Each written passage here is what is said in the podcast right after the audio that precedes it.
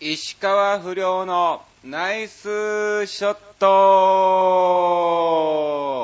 さあ、始まりました。石川不良のナイスショット。この番組は、超平洋 .com の協力により、えー放送いたしております。さあ、今日がですね、8月の22日更新ということでございまして、まだまだまだまだ残暑が残る毎日ですけども、えー皆さんいかがお過ごしでしょうか？えー本日もですね、えー家の近くのですね、まあ、あの、あるカラオケボックス、まあ、あの、当番っていうとこなんですけども、えそちらの方で、え私一人でですね、え収録を行っておりますが、石川不良のナイスショットはですね、えカラオケボックス、え当番のご提供もなく、えお送りさせていただいております。えちゃんとカラオケボックス代1時間分払ってですね、え部屋を借りて、え収録を一人で行ってるわけなんですけども、まあまあまあ一応ね、前回もその前々回もお話ししたんですが、どうしてもそのカラオケボックスなんで、あのー横で皆さんも歌われてるわけでね、うん。で、まあ、ですから、あのーその部分でですね、えーその歌がどうも気になって話に夢中にならないっていうのもありましたんで、まあ、あの、なんか、あの、ジョイサンドとダムがありますけども、どっちがいいですかみたいなことを聞かれるんですけども、どっちでもいいですと。うん。ただ、あの、静かな部屋にしてくれと。うん。なるべく静かな方がいいですということでね、お願いして、まあまあ、あの、ちょっとあの、離れたところで歌ってる感じなんで、今日は、えー全く歌は気にせずにですね、お送りをさせていただきたいと思いますけど、えー、まあ今日は8月22日更新ということで、まあ前回がですね、えー8月8日、はい、88の日からですね、え2週間が経過したということで、まああの、今回もですね、えー私2週間横山町石川不良が何をしたかっていうのをですね、お話しさせていただきまして、そして、えーブログの方にもですね、ちょこっと、えーね、書かせてもらいまして収録しますと。で、今回のテーマが、まあ、圧倒された出来事みたいな感じで、えーお送りしたところ、なんとですね、たくさんの方から、えーメッセージをいただきまして、これは石川不良のナイスショットが始まって以来、えー最大数の、えメッセージをいただきましたね。えなんとその数3通、いや3通っておい、3通だけかよ、みたいなね。え、最大数が3通ってどういうことやねん、みたいなね、本当に。もう、な、坪井さんさ、もっとさ、なんか坪井さんで、えーあのカメラ、カメラさんとかさ、サングラスさんみたいなちょっと名前変えてさ、なんかね、送るなりね、みたいなね。いや、そんなことどうでもいいか。まあまあまあ、あのね、はい。えー今回もですね、えーたくさんいただきましたんで、後々ご紹介を、えーさせていただきたいと思いますが、じゃあまずはですね、えーずらっと2週間の出来事の中で、えーピックアップしてお伝えしたいと思いますけども、うん。まあ、あのー一番やはりですね、あのーこの収録するにあたって、その、圧倒された出来事っていうテーマでですね、はい、えー募集をしたんですが、まあ、そのきっかけとなったのがですね、えーこの日でございます。8月17日ですね。うん。見てくれた方いてるのかなっていう感じですけども、あのー私、石川不良、久々の、えーメディア出演となりまして、えーホリプロチャンネルっていうのがありましてね、ホリプロって皆さんもご存知ですよね。あの、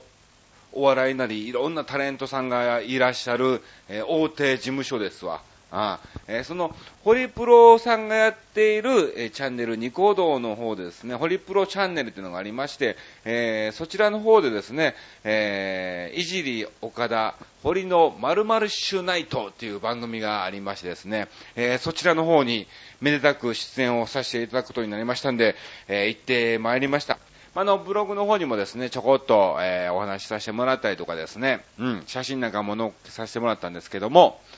いやー、まずね、その、いじりさんもね、うん、あの、堀さんも、あの、一度お仕事をさせてもらってたんで、えー、まあまあまあまあ、あの、か、顔見知りってほどじゃない、大先輩でもありますけどもね、えー、お会いしたことがあるのでね、えー、今年これ、今日もよろしくお願いします、みたいな、えー感じだったんですけども、まずその、ホリプロにも圧倒されましたね。いや、もうね、あの、ニコアンのまず、目黒の駅を降りてもうすぐのところにですね、えーちょこっと歩いたところにですね、えー、ニコビルがあって、うん。ほんで、まあ、その合間のところでですね、あの、仲間の芸にメロディー君へっていうのがアシスタントで入っているので、うん。ほんで、まあまあ、あの、どこへ行けばいいの？みたいな感じで電話してですね、迎えに来てもらったんですけども、もうその、ホリプロの玄関入り口にもうガードマンが常時いてるんですよ。ガードマンが。いや、これすげえなと。うん。だって、まあ、あの、僕もね、いろんな事務所入ってたね、まあ、松竹の時もありましたし、まあ、あの、東京来てから個人事務所に入ったりとかですね、営業会社の、えー、事務所に入ったりとか、ほんで、まあ、あのね、またあの、お盆こぼん師匠がいらっしゃる事務所とかですね、いろんなとこにも行かしてもらって、まあ、最終的にもあの、ゴールデンミュージックっていうね、まあ、あの、そこそこね、はい、えー、看板の芸能人の方がいらっしゃる事務所にも入らせてもらってるんですが、その、入り口に玄関にまずガードマンがいてるっていうのはなかったですもん。うん。いや、もうこれ、あの、松竹の時なんかね、園芸の何技っていうところばっかりよく行ってたんで、もうそこにいてたのは、あの、頭取部屋にいてる若手芸人とかですね、あの、お茶子さんとかね、うん。そういう方がいらっしゃったんで、もうちゃんとしたあの、ちゃんとしたガードマンの制服ですよ。えー、そういう方がいてる事務所に入るのがね、今回初だったんで、うお、もう、もうまずもうそこでもかなりド緊張ですよね。えー、圧倒されましてですね、うん。ほんで、まあまあ、やはり、んな、何ですか？みたいな。うん。何の御用ですか？一応大きいカバン持ってんだよ。うん。で、ね、あの、旅行カバンみたいな感じでね、衣装ケースみたいな感じで持ってるんだけども、な、な、何の御用ですかって。石原さとみさんの何かの関係のあれ、いえいえいえ、いやいやいや、どう見てもその、そういう系には見えないでしょ、みたいなね。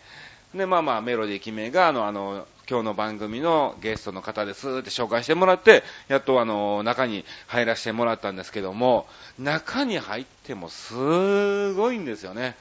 もう、ホリプロさん自体がもういろんなもう売れてるタレントさんばっかりですから、そのタレントさんが出演されている番組とか、映画とか、もういろんなものがですね、置いてあったりとかですね、いや、もうこれには非常に驚きまして、うん。ほんで、一番驚いたのが、まあ、の、レストスペースみたいなところがね、あるんですよ。控室とか会議室とか、もうなんか、一種のテレビ局みたいな雰囲気もありつつ、なんか事務所なのかと思うような感じなんですけども、うん、そこにですね、なんと無料のエナジードリンクみたいなね、高いやつですわ。だから、うん、リポビタンとかそういうのじゃなくて、あのー、ちょっと勘でね、ほら、ちっちゃくて今高いの売ってるじゃないですか。もうそれがですね、ポーンと置かれてまして、50人お飲みくださいみたいな。えー、飲んでいいの？これ絶対自分の金じゃ買ったことねえや、みたいなね。えー、そういうドリンクをですね、50人お飲みくださいって、えー、書いてですね、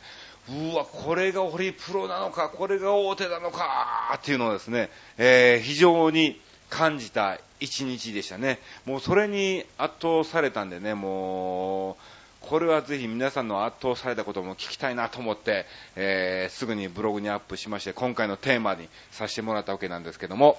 で、まあまあ、無事にですね、あの、番組の方は、はい、滞りなく楽しく、えー、させていただきました。あのー、堀さんの方はちょうど1年、1年経たないかな？うん。ちょうど10ヶ月ぐらい前にですね、えー、ある祭りのイベントで一緒にさせてもらいまして、えー、ちょこっと一緒に絡んだりもさせてもらったんですけども、えー、その時におはようございます。いついつのお祭りではお世話になりありがとうございました。みたいな感じで言うとですね、ああ、こちらこそ、どうもどうもどうも、みたいな、うん。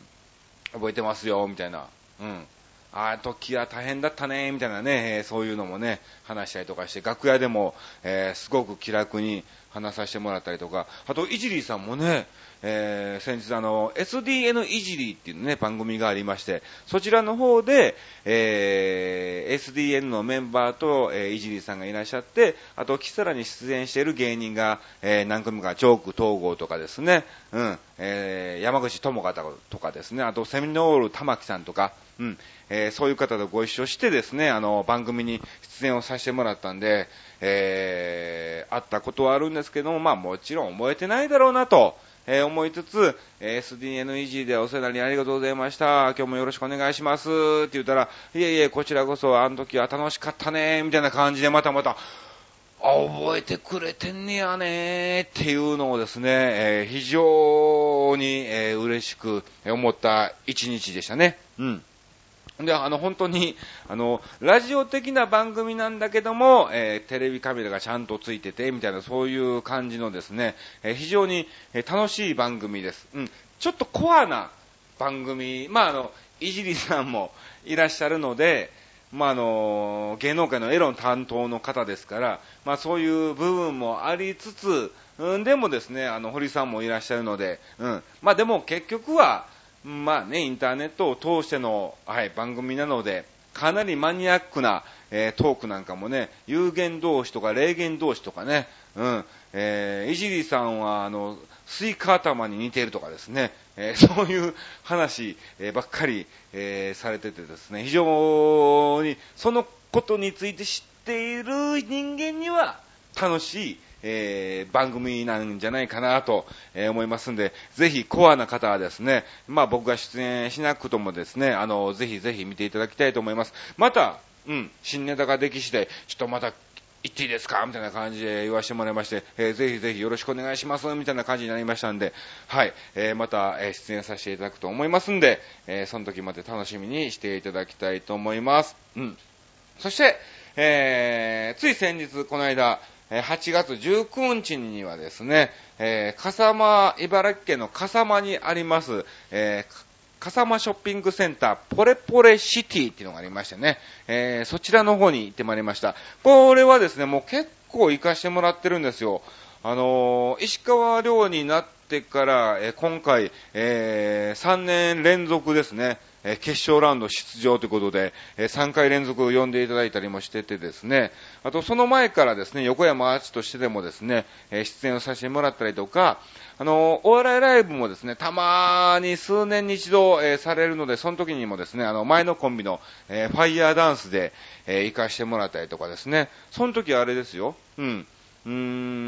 ん、ちょうど、あれですね、てんてんてんてんてんてんてんてんのね、えあの方がね、え来てたりとかですね、えー東京ダイナマイトさんとかですね、サンドイッチマンとか U 字工事なんかもね、一緒に来たような、えー気がするんですけども、うん。えーまあまあ、の、そういう本当に長いお付き合いを、えーさせていただいているショッピングセンターなんですけども、で、まあ、あの、一応、ま、石川遼としてですね、えー3年連続行かしていただいているおかげでですね、だいぶお客さんが、えー覚えてくれてたみたいでですね、えー今年もよろしくね、不良く、みたいな感じでね、向こうの方からどんどんどんどん声をかけてもらったりとか、またあの、行く前にですね、えブログの方にも今年も来ますかみたいな、えコメントなんかもいただきまして、非常に、えー嬉しく思いました。うん。そして、あのまあ、お祭りで野外ステージですから、舞台袖の音響のところで、えー私とですね、あとまあ、ちょうどあの、一緒にメロディー君が司会だったんで、えーずっと待機なんかもね、演出出番があったら出ていくみたいな感じだったんだけども、そこにですね、お母さんとちびこが、えー来てくれまして、えー写真撮ってもらっていいですか？あ、いいですよ、ありがとうございます、みたいな感じで写真を撮ったわけなんですけど、これ、えー去年娘と、え一緒に撮ってくれた写真です。ちょっとあんまり画質が悪いんですけど、えーぜひ持って帰ってください。あ、あ、去年も撮ってくれたんや、嬉しいな。そんな、またその写真をですね、1年越しに持ってきていただいたのがですね、非常に嬉しかったですね。おそらくね、お子さんもちっちゃいので、もうそのデジカメにしろさ、いろんなところで写真は撮ってるわけでしょうし、そのデータを例えばパソコンなりね、えー残してたとしても、またそれをですね、あの、起動させてね、でわざわざプリントアウトして持ってきてくれるっていうのがね、1年前ですよ。もう1年前ですから、もう何百枚か前のぐらいを遡って、えー、持ってきてくれたんでね。いや、もう非常に嬉しかったですね。で、まあ、あのこの番組でもですね、ここ2回かな、えー、ちょっとあの、平泉聖さんでね、締めたり、してたわけなんですけども、今回初めて、うん、あの、人前で、えー、反応を見ようということでですね、えー、メロディー決めにどっかで、えー、どうですか、平泉聖さんみたいな感じで振ってくれという振りをね、頼んでたんですね。ほんで、まあまあ、あの、インタビューとかですね、ちょこっとコメントをいただいているときにですね、まあいろいろ喋ってて、えー、君がいざパッと降ってきました。えー、まああの、ソーラン、ね、よさこいソーランとかあって、えー、よさこいソーラン見て、どうですか？平泉聖さんって急に降ってきたんで、いやー、そんなことを言われちゃってもわかんないなーみたいな感じでね、今ちょっとごめん似てなかったら、今非常にクオリティの低いモノマネになってしまいましたけど、えー、なんか一人ですごい恥ずかしくなったね。うん。うわ、ここ編集できねえかな。うん、っていうぐらいのあれなんだけども、まあまあ、あの、本番中ですからね、急に振られて、どんぐらいできるのかっていうのもありましたんで、えー、やったところですね、受けたね。受けた。今のは滑ったよ。今の確実に滑ったけど、うん。あのー、人前がいなくてもわかるぐらい滑りましたね。うん。滑ったけど、このよさこい祭りの時はですね、うん、あのー、かなり受けましたんで、えー、ちょっとね、なんか、ちょっとずつ、また新たな自信も増えつつ、まあ、あの、石川遼はメインで行きますが、それ以外にも、いろんなレパートリーも増やしてですね、もう少し幅広い部分でですね、えー、もっともっと皆さんにも伝わるようなモノマネもやっていきたいなと思いましたんで、まあ、今後そこら辺も課題になってたんですが、まあ、今回このよさこい祭りで、えー、急に振られてやってみてですね、そこそこ受けましたんで、ちょっと自信ができましたんでですね、皆さん、えー、今後の私のえー、成長をですね、楽しみにしていただきたいと思います。本当にあのね、やっぱりあの、石川遼だとね、ゴルフを好きな方にはね、スイングとか細かいのをやったとしてもわかるんですが、えゴルフを知らない方ってのは本当にわかんないんですよね。うん。フェアウェイとか、ホールインワンとか、バンカー、OB、え、ファーとかそこら辺はわかるんですけども、え、例えばですね、イーグルとかバーディー、アルバトロスとかね、えー、いろいろありますけど、じゃあそこら辺はどれぐらいいいのかとか、いいのか悪いのか、ボギーがいいのか悪いのかっていうのも、もうわかんなくなっちゃうぐらいなんですね。うん。フェアウェイとかラフとか言っても、うん、フェアウェイ、フェア、うん、聞いたことあるけどどこ？みたいな。うん、ラフ、ラフ、ラブみたいな、何？々みたいな、えー、そういう感じなのでね、えー、まあまあ、もっともっと、はい、一般的にも伝わるようなモノマネをですね、今後していきたいなと思ってるんで、まあ、例えばですね、えー、ハンドボールの宮崎大輔選手とか、うん、あとプロレスラーの棚橋選手とかですね、みんなマニアックやがな、みたいなね。そんなんも、まあそんなんも入れつつ、うん、えー、赤井秀和さんとかね、大沢たかおさんとか、もちろん先ほどやりました平泉聖さんとかね、えー、まあ、あの、他にもいろんなね、あの、アドバイスもいただきましたんで、えー、どんどんどんどん増やしていきたいと思いますんで、楽しみにしていただきたいと思います。うん。で、まあ、その、えー、笠間ショッピングセンター、ポレポレシティのですね、えー、よさこい、えー、夏祭り、非常に盛り上がりましたね。うん。あの、この、ショッピングセンターの夏祭りのもうタイトルがよさこい夏祭りなんで、もうよさこいのメンバーがですね、かなり、はい、えー、出場されてたわけなんですけども、それ以外にも、あの、ゲストっていうのがありましてですね、そちらでですね、なんと、えー、ラブソウルっていうですね、うん、J-POP のイケメンのグループがですね、今回ゲストに来たわけなんですけども、なんか非常に大手の、はい、音楽事務所らしくてですね、えー、今後、ね、いつ売れてもおかしくないぐらいの、はい、メンバーでもありつつ、えー、かつですね、えー、事務所のバックアップも非常に大きいので、はい、ラブソウルっていうのをね、えー、皆さんね、耳に残していただきたいと思います。なんか一時パッと売れたみたいですね。あのー、初めての中ってあるでしょ？あの、キテレス大百科の、うん。あれの、なんか、ラップとか、なんかそういう、なんとかバージョンみたいな感じでですね、えー、流行ったのがありましたけども、それを歌ってたのが、ラブソウルということなんで、はい。えー、あ、そうなんや、みたいな感じで、うん、まだ舞台袖でね、いろいろ、えー、喋ったりも、えー、したんですが、はい。非常に石川遼君にですね、えー、食いついていただきまして、うん。楽しい一日となりました。ありがとうございました。さあ、えー、ということで、こんな感じでですね、はい。まあ、あのー、2週間、まあ、今回ですね、ピックアップして、えー、お伝えさせていただきましたけども、さて、え、今回、え、先ほどもお伝えしましたが、えー、まあ、テーマがありましてですね、その圧倒されたことということで、え募集したところ、はい、たくさんの方から、まあ、3通ですけども、メッセージをいただきましたんで、まずそちらの方をご紹介をさせていただきます。えまずは、えラジオネームバジルさんからいただきました。ありがとうございます。初ですね。はい。えー、初の、えー、メッセージいただきました。うん。えー、圧倒されたこと。うん。仕事で鶏肉の量に毎日圧倒されてますが、点点点。これだけ？いやいや、なんかあるでしょ、その後。なんかくださいよ。あ、そうしか言えないみたいな、あ、ね、お肉屋さんで働いていらっしゃるんでしょうね。うん。で、おそらくく、その、調理の方なんでしょうかね。その肉をですね、仕分けするのかなんかわかんないんだけども、まあその一日に来る肉の量にですね、毎日圧倒されてるんでしょうね。どうなんですかねその、そんだけ肉専門で鶏肉ばっかり見てたら、食べたいと思うのかね胸肉とかもも肉とか唐揚げとかね、えー、そういうのばっかり見てると、うん、夜はなんか逆にですね、お魚とか、うん、スパゲティとかね、違うものを食べたんじゃないかなと思うんですけども、またそこら辺もですね、はい、どんどんどんどん、えー、メッセージをいただきたいと思います。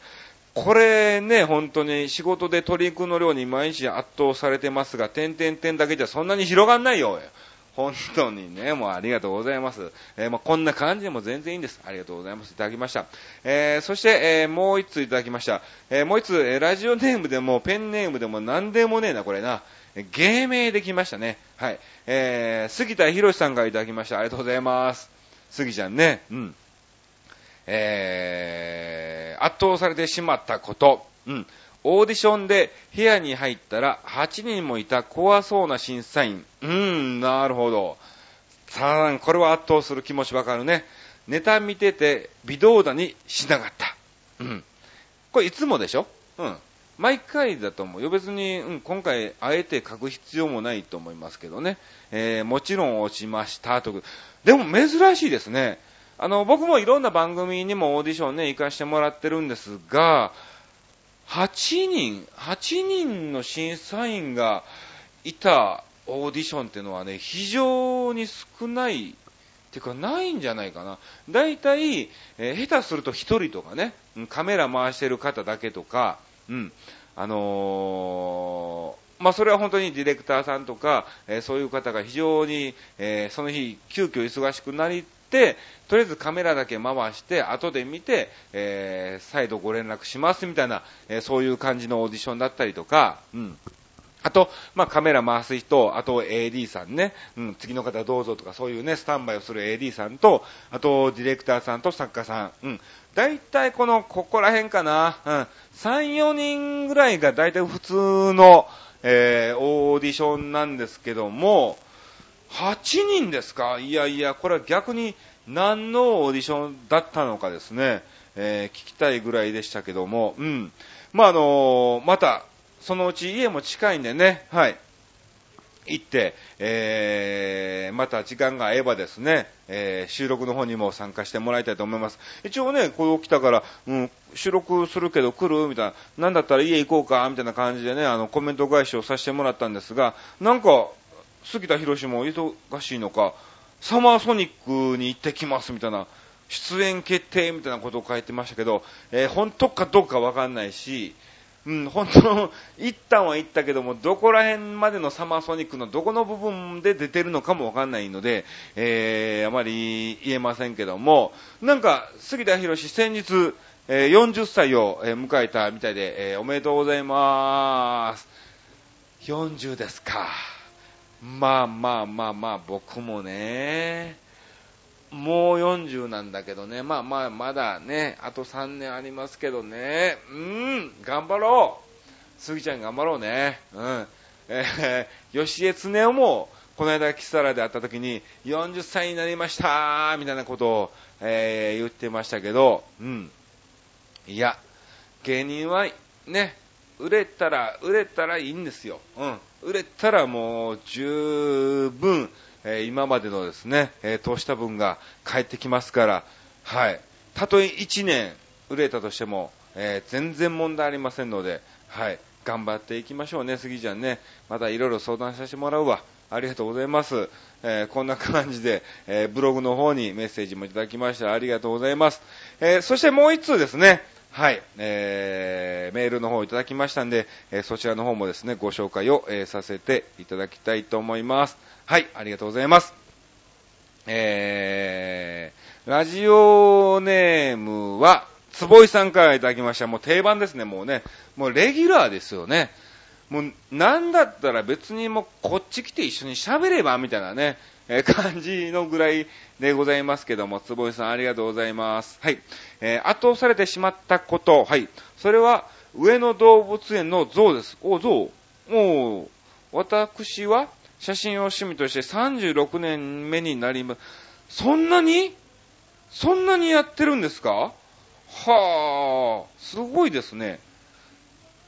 ほう、ある日、上野動物園に行きました。お私の記憶が確かならば、あれは確か10から15年前のこと。うん。え当時の上野動物園では、時間や動物たちの機嫌等によって、お客さんが餌を直接与えることができるシステムでした。あ、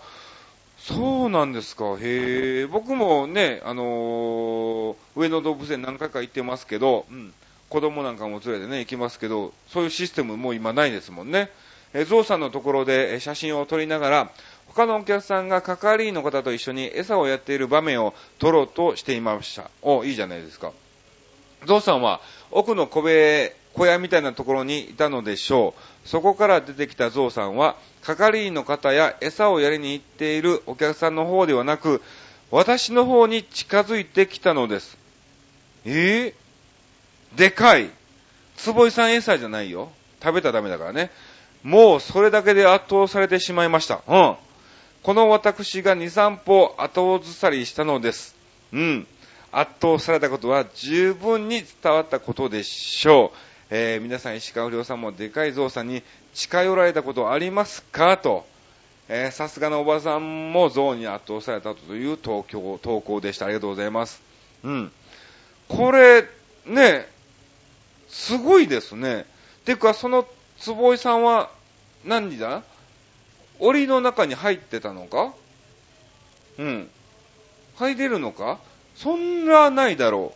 う。まあ、檻っていうかね、そういうのがありつつ、えー、係員の方と一緒に、まあ、ゾウさんが鼻を伸ばせが、鼻をね、伸ばせば、こう、ね、餌が手、こうね、えー、差し出せばね、うん、取れる状況だったと思うんですが、何、なんでゾウさんはね、餌じゃなく坪井さんの方に来たのか、おそらくね、よっぽど、うん、目指したかったのか、写真を撮ってもらいたかったのかもしれないですね。うん。はあ、まあでも坪井さんがね、後伝いするぐらいですから、うん。よっぽどびっくりしたことだと思いますけども、え、写真、ちゃんと撮りました。お、すごい。ぜひ、その写真をですね、えー、次回会った時に、はい、えー、見せていただきたいと思います。持ってきてください。あの、もうあんのかな ?10 年から15年前ってことはまだデータじゃないよね。デジカメじゃないもんね。フィルムだよね。うん。だからね、新たにプリントアウトすることはできないでしょうからね、もうな、あんのか、ある、あんだね、書いてんもんね。うん。もし、うん、あのー、ありましたらね、はい。で、面倒でなければ、あのー、もしかしたら部屋のもう奥の方にね、お尻の奥の方に入ってるかも、えー、しめませんので、はい。えー、ぜひぜひ、うん。あのー、面倒でなければですね、えー、持ってきていただきたいと思います。うん。押し入れの奥の方に入ってんじゃないかな。僕の押し入れの奥の方にもですね、えー、湿気取りのゾウさんが入ってますね。落ちた今落ちたっていう、えー、感じで、えー、ありがとうございました。坪井さんありがとうございます。さあ、ということで、えー、こんなんで終わっていいのかななんか、落ちたっていうか、無理くり落としたみたいな、えー、感じでしたけども、うん。ねなんか、30センチぐらいの高さから落ちたかなっていうね、えー、そんな感じでしたけども、これで許してください。さあ、ということで、今週もですね、今回も、えこんな感じでお送りをさせていただきました。えー、次回はですね、9月5日更新ということでございますので、えー、またまたそれまでにですね、ブログの方に、えー、テーマとかありましたら、のっけでですね、えお送りしますので、ぜひ皆さんメールの方いただきたいと思います。えそして告知だけさせていただきましょう。え9月はですね、2日、新宿そっくり屋形キサラ、えこちらの方に、出演をいたします。えー、あとは、9月意外に暇なんですよね、本当にね。えー、ちょっと、え、9月5日以降になりますけども、え高知県の方に、え泊まりで2日間行ってまいりますんで、またまたその状況はですね、え9月19日の時の更新にお話をさせていただきたいと思います。さあ、ということで、こんな感じで、えお送りをさせていただきました。またぜひ次回も、え皆さんね、石川不良のナイスショット、お聞きいただきたいと思います。えご清聴いただきまして、誠誠にありがとうございました。以上、石川不良のナイスショットでした。さよなら。今回平泉聖さんなしね。